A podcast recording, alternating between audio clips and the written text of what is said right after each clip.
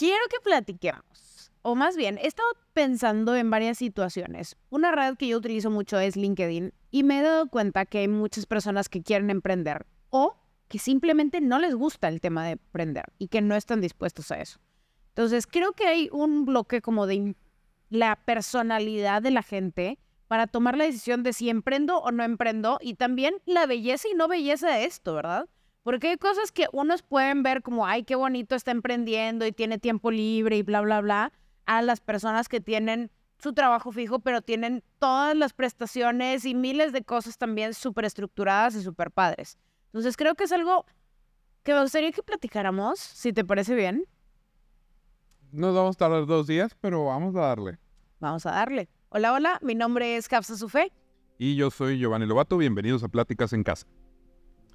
Ok, emprender o no emprender, esa es la cuestión. A ver, esto es algo que su origen en muchos de los casos, no en todo, y cualquier cosa que digamos aquí no, es, no aplica para todos, no estamos generalizando, no hay ningún comentario clasista, todo es con respeto y con claridad. Después del disclosure, ahora sí empezamos. La mayoría de las veces es algo que viene desde tu aprendizaje básico en casa, lo que ves en casa. ¿Por qué? Recuerdo, y, si es generacional, si es un tema de edad, si hay generaciones que están más propensos a buscar una independencia, a buscar un emprendimiento, Digo, de entrada, hoy puedes emprender, como muchos vendehumos lo dicen, desde cero pesos. Y es cierto, puedes ofrecer un servicio desde cero y lo puedes lograr. Puedes tener tu propia agencia de marketing y hacer contenido. No, no, eso es muy caro, no se metan ahí, ya somos muchos. No. Pero hace eso hace 30 años era imposible. O sea, eso ni de chiste pasaba. Es más, hace 15 años era imposible. Claro. Ni siquiera me voy a ir tan atrás. Entonces, entendiendo que por naturaleza las herramientas el día de hoy son muy diferentes a lo que existía hace años y que las generaciones por lo mismo piensan distinto, vámonos a ahora sí a integrarlos a todos en la misma ecuación. Vienen desde casa cuando te dicen, tú tienes que estudiar o tú tienes que ser como tu papá o tú tienes que seguir la línea de los abuelos, que todos son abogados, Carlos, sí. Carlos II, Carlos José, Carlos, o sea, y todos vienen eh, y es una línea de abogados.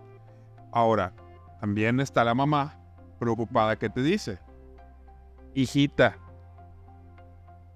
tienes que hacer tu carrera y buscar algo que cuando te cases puedas, seguir, puedas seguir haciendo. Te obstruye tu matrimonio. O sea, doctora, no es muy complicado, no vas a poder jamás. Porque luego no te vas a poder casar. Porque se convierte en una regla social. Claro. para el hombre es con el sueldo de fotógrafo, perdón, vas a mantener una casa de ocho, que no sé por qué de ocho, pero ok, vas. no, ocho, eso ya está también muy vintage, ¿eh? Sí, sí, ok. Seis perros este, rescatados de la calle, tres gatos, un hurón, una esposa. Siempre perico. Siempre, perico. Este. Es bien complicado. O sea, papá te dice, tienes que tener un sueldo fijo y una seguridad para ofrecerle a tu familia. A menos de que hayas crecido también en una familia en la que papá, el papá haya sido un emprendedor y te voy a decir, mi hijito, es el mejor lugar que tienes que estar. Emprende o sigue el negocio familiar también. Vete por este camino porque es el mejor lugar, porque así vas a poder este, ser libre y tener tu tiempo y poder este, lo que quieras, ¿verdad? Entonces hagamos algo, porque también para que sea justo esto de entrada el que es, el que tiene negocio familiar, casi por default, en algún punto va a entrar ahí. Si no se queda, al menos va a pasar por ahí, porque el día de mañana se lo tiene que quedar. Sí y no, y también hay, hay gente. A ver, es que hay de todo. Entonces creo que estamos sí generales, o sea, o sea, las reglas claras. ¿Qué estamos hablando? El cambio, el switch. ¿De en qué momento cambio a una mentalidad de eh, ser colaborador de un negocio, una empresa, a tener el mío? Yo creo que también es, surge de la persona. O sea, ¿Por qué? Porque no todo el mundo crecimos, por más que hayas emprendido o no hayas emprendido, también vienes de una familia en la que puede, puede no haber sido alguien que haya sido emprendedor. pasa. O sea, a lo mejor en mi casa sí fueron emprendedores, a lo mejor en tu casa no fueron emprendedores, o a lo mejor sí fueron emprendedores. Esto, ¿cuál- Y vamos aún a- así tomas, tomas la iniciativa, ¿por qué? Porque tienes una sed personal y creo que es algo que sí tiene que ver con la parte generacional, sea de la forma que sea. O sea, porque antes y las generaciones era construyete en una empresa, construye, quédate ahí 30 años, evoluciona con ellos, ten esto seguro y, y el safe, ¿verdad? A ver, ahí también Y- entra una, una cuestión de economía y de situación social en la que estamos, porque, a ver, de entrada, las leyes del seguro en México, o sea, cómo era el sistema de retiro, el sistema de ahorro, las empresas te daban una caja sí de... podías tener, ajá, y, y ahora tú también, ahora puedes hacer lo mismo, pero no. tienes que hacerlo, no, pero puedes hacerlo tú. O sea, no vas a tener, no te vas a jubilar porque, disculpen personas, ya no se van a poder jubilar. Los que estamos más o menos en este de jovenazos. Más allá de eso, se habla de un tema de prestaciones y de cuestiones económicas que antes las empresas podían ofrecer porque simple y sencillamente la, la economía del país era mejor y porque las prestaciones fiscales también era mejor. Entonces, recuerdo perfecto, y hay empresas que todavía lo mantienen, pero ya son mínimas en México, donde tenían una caja de ahorro de espejo. Es decir, tú Lo ellos te asignaban o te decían, esto es lo que puedo retenerte de tu sueldo y yo te voy a duplicar y te lo puedo entregar cada 5 años, cada 10 años, no lo sé. Se convertía en un ahorro importante que de otra manera no hubieras hecho. Claro. Carro, prestación de carro de empleo. Ahora, ahora tienes otras posibilidades en las que también, o sea, a ver, en esa época tú no podías comprar acciones como ahorita puedo bajar una aplicación, comprar acciones y dejarlo ahí corriendo por cinco años. Definitivamente. Entonces, sí tiene que ver mucho eso y obviamente, pues, sí hay prestaciones que están muy padres siendo eh, Godín, vamos a llamarlo así, porque sí, es person- persona que trabaja en corporativo. Lo siento, amigos, pero así es. Este, Colaborador corporativo, llaman.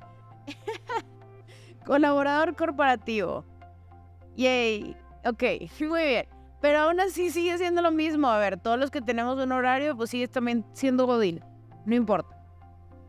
A ver, cuando Pero he bueno, visto mi voz es peor ese tema de los horarios, ¿eh? O sea, Efectivamente, y eso es a lo que quiero enfocarme, porque sí, a ver, bien padre el trabajar en una empresa y bien padre tener tu empresa, pero todo lo vemos como el glamour del emprendedor, ¿verdad? Y ahorita te lo venden en TikTok como sé tu propio jefe, emprende, todo es posible, solo tienes que conseguir clientes, bla, bla, bla. Hay miles de trabajos que puedes hacer por tu cuenta, lo que quieras, sí, bien padre. Pero ¿quién te habla del cómo te habla un cliente a las 12 de la noche para solucionarle una situación? ¿Por qué? Porque eres tú la persona, porque eres tú el dueño. No hay de otra, ¿verdad? Y que tienes que hacerlo, ¿por qué? Porque de eso vives y tienes que cuidar esta situación, que probablemente alguien que trabaje dentro de, o sea, valga la redundancia, pues sí, y esté dentro de una corporación, no va a tener que sufrirlo ni vivirlo, porque él cierra a las sie- a las 7 de la tarde, si es que tarde le va, porque la mayoría de los trabajos cierran a las 5 o 6 de la tarde, cierra su computadora y nos vemos esta mañana y fregón. Ahí quedó todo. Ok, pero entonces, ¿qué tiene más glamour? O lleguemos a un punto de... Y es que va a depender mucho de la personalidad. O sea, ahorita los milen, desde los millennials y los centennials está mucho el sí, yo quiero trabajar en mi tiempo y yo y mis cosas y no quiero que nadie me diga y bla, bla, Pero bla. creo que esa es la clave, ¿no? A ver, siempre hemos hablado... De, de hasta dónde estás dispuesto a aguantar qué. No, es que, es que ese es el punto. No se trata de aguantar. Y la frase esta clásica que dice, ¿vives para trabajar o trabajas para vivir? Claro. Creo que todos debemos de trabajar para vivir. Antes no era así, antes la gente vivía para trabajar. Si bien el trabajo es la manera en la que dignificas tu vida y tu función dentro de una sociedad y dentro de una estructura que más allá de un rubro capitalista, socialista, comunista, dependiendo del país en donde estés, te asigna o te delimita según tus oportunidades y dónde estudiaste y dónde te desarrollaste, es lo que tú buscas como individuo. O sea, esta parte individual. Entonces, cada uno te ofrece libertad de tiempo de diferente manera. Cada Claro. uno te ofrece glamour de diferente manera. Porque, a ver, alguien que trabaje en Apple, en Microsoft, Y todos vamos a decir, wow, qué fregón, trabajar en Google, donde están Trabajar todos Google, exacto. lugares increíbles, que todo tienen de que juegos y videojuegos y puedes estar ahí y pasar o en en Amazon, cargando Te puedes robar cajas en la noche y no, no es cierto. No, no es cierto. Este, pero sí, o sea, a ver, todo el mundo piensa trabajar en estos grandes corporativos, pero también hay mucha este, materia gris y materia muy oscura dentro de todo y dentro de los am- de ambas situaciones, del emprendedor y del no emprendedor. Y- Entonces, Yo creo que el tomar la decisión de si lo quiere hacer o no va a ir más hacia la parte personal. ¿Por qué? Porque quiero hacer algo específico que me ayude a mí, que ayude a los demás y que probablemente ayude al mundo. Yo creo que si tú tienes bien claro que quieres hacer eso y quieres emprender, hazlo. Si tú tienes y ya estás logrando eso también en tu trabajo y estás feliz y estás cómodo con eso, quédate en el trabajo en el que estás. También está bien. ¿Por qué? Porque tiene que haber este equilibrio. A ver, y, es, y, es, y yo creo que el, el tema principal, o yo lo veo así, es los que tenemos el cabello chino lo queremos liso y los que tienen el cabello liso lo quieren chino. Porque si yo soy emprendedor, quiero todas las prestaciones de las personas que trabajan en corporativo y los que están en corporativo dicen, yo quiero tener toda la parte libre que pueden llegar a tener los yo emprendedores. solo quisiera no conocer la palabra. Eso Ah, todo el mundo. Todo el mundo. Y no, o más bien, solo quisiera entender cómo funciona eso. No, no, no. O sea, puedes hacerlo y puedes pagar cursos y puedes tener con 10 Y aún contadores, así- pero es el sentir la preocupación de este mes no facturé nada, este mes no metí deducibles, el ya viene la declaración anual, el chin, no puedo comprarme este carro porque tiene un tema con la deducción fiscal, no puedo no puedo deducir sea, mi renta. No entendemos, claro, porque tampoco no nos dedicamos a eso. No, no, pero el, el- el- y el tema no es tanto el entenderlo, no, es eso cuando trabajas en una empresa o en un lugar, ni siquiera lo imaginas y no sabes que de verdad hay personas que no duermen por eso, por el miedo. Claro, claro. Ahora, el- la intranquilidad de un cliente más, un cliente menos, te desestabiliza y tienes que seguir pagando sueldos y claro. rentas y... y ver cómo sucede. Y claro, a ver, si tienes la libertad, o por lo menos, por ejemplo, en el, en el, en el ámbito creativo, o sea, tenemos una agencia, este, trabajamos con diferentes clientes, qué padre, nos podemos vestir diferente, puedo andar en t-shirt todo el tiempo, no tengo que andar en camisa, puedo andar en tenis, no tengo que ponerme zapatos, ni ponerme cinturón, ni ponerme este pantalón de vestir. Hay muchas cosas muy padres dentro del ambiente creativo, pero también, pues obviamente está también bien cool tener tu ropa de trabajo y no arruinarte tu ropa cool con la que trabajas. Hay mucha gente, y lo he escuchado, ¿eh? He escuchado exactamente eso, de que, a ver, es que está bien padre que yo tenga mi ropa de trabajo y solamente utilizo eso. Entonces, esta parte y esta división, pues obviamente también es parte del glamour de trabajo por mi cuenta, trabajo en un lugar creativo o trabajo en una empresa donde me da todo esto y... Y la verdad es que creo que qué rico saber que tienes que llegar a una hora a un lugar, sales a una hora a comer, sales a una hora del trabajo y ¿Qué puedes pasa? despreocuparte Claro. por completo. O sea, es en realidad el tener esa Y rutina. ese switch. Claro, o sea, a ver, yo en lo personal, yo nunca he trabajado en un corporativo y no, no, no lo, no lo entiendo. O sea, siempre estuve en áreas, pues, en agencias, entonces no, no entiendo el. Son las 7, pum, me apago, se acaba, hasta luego. No lo entiendo. No sé en dónde existe. Y que siento que debe ser una paz bien, bien interesante. Está padre, la verdad es que yo sí trabajé en corporativo y sí entiendo la parte del corporativo, entiendo obviamente la parte y trabajé en una agencia que parecía corporativo, entonces creo que entiendo y fue el paulatino el progreso. Cada uno tiene sus pros y sus contras, o más, o mejor dicho, son más que pros y más que contras, son diferentes formas de abordar tanto desde la manera en la que te asignan una función o te autoasignas una función, pero lo que sí es que el emprendedor tiene esta incertidumbre siempre de no sé si estoy haciendo bien las cosas y que seguramente lo podría hacer mejor y que siempre puedo hacer más. Y eso es clave para una persona que requiere supervisión y que requiere este, esta palmadita en la espalda y esta revisión que te dice todo va bien, el emprender es algo muy doloroso. Pero si eres una persona que tiene un sueño, tiene una, una idea y quiere lograr algo y no necesita esta claridad de camino, que le gusta de alguna manera ir descubriendo cosas y que puede soportar y que puede de alguna manera tener un, un alto grado De, de, tolerancia, Sí. de tolerancia a la frustración. Porque, a ver, nos ha tocado y, y a los que tienen negocio y a los que son freelance les tocará. Hay clientes que te hacen cotizar. Presentas una propuesta, tienes una junta, te vuelven a hacer cambios, tienes que volver a cotizar. Tienes otra junta, te hacen ir a sus oficinas, te platican cómo funciona. Y al Y final, esto ya te llevó un mes y la incertidumbre de qué padre quiero de eso, que sí, quiero sí, eso. va a pasar, va a pasar, va a pasar, y al final, ¡pum! no No solo no pasa, se van o No te más gustean. caro, Sí, ajá, te gustean, te Te de que sientes- como novia. te sientes como novia plantada. Sí, claro, claro, sí. Al principio te pega la, la parte emocional, o sea, al principio cuando te pasa es que hice mal. O sea, de verdad te da ese Ya va, ese personal de que chino, o es sea, personal. claro, sí. Y, y, y Ya con el tiempo, no que te vaya dejando de importar, pero se te va haciendo más fuerte. Le llaman-. Los, los, los empresarios le llaman piel gruesa.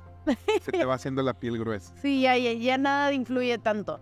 Creo que si eres del tipo de persona que está dispuesto a vivir este tipo de situaciones, de tener, pues, expectativa, de no saber qué va a pasar, de sentir adrenalina, de obviamente, pues, trabajar en algo que no sabes si va a funcionar o no, que eso también es algo importante, interesante, el tema del emprendimiento, que sabes o no si se van a pagar las nóminas, si voy a poder hacer mi guardadito para tener mi aguinaldo en algún momento, si voy a tener mi guardadito para lo que sea, pues entonces emprender si es para ti. Y, y también hay trabajos que no puedes hacer solo, ¿eh?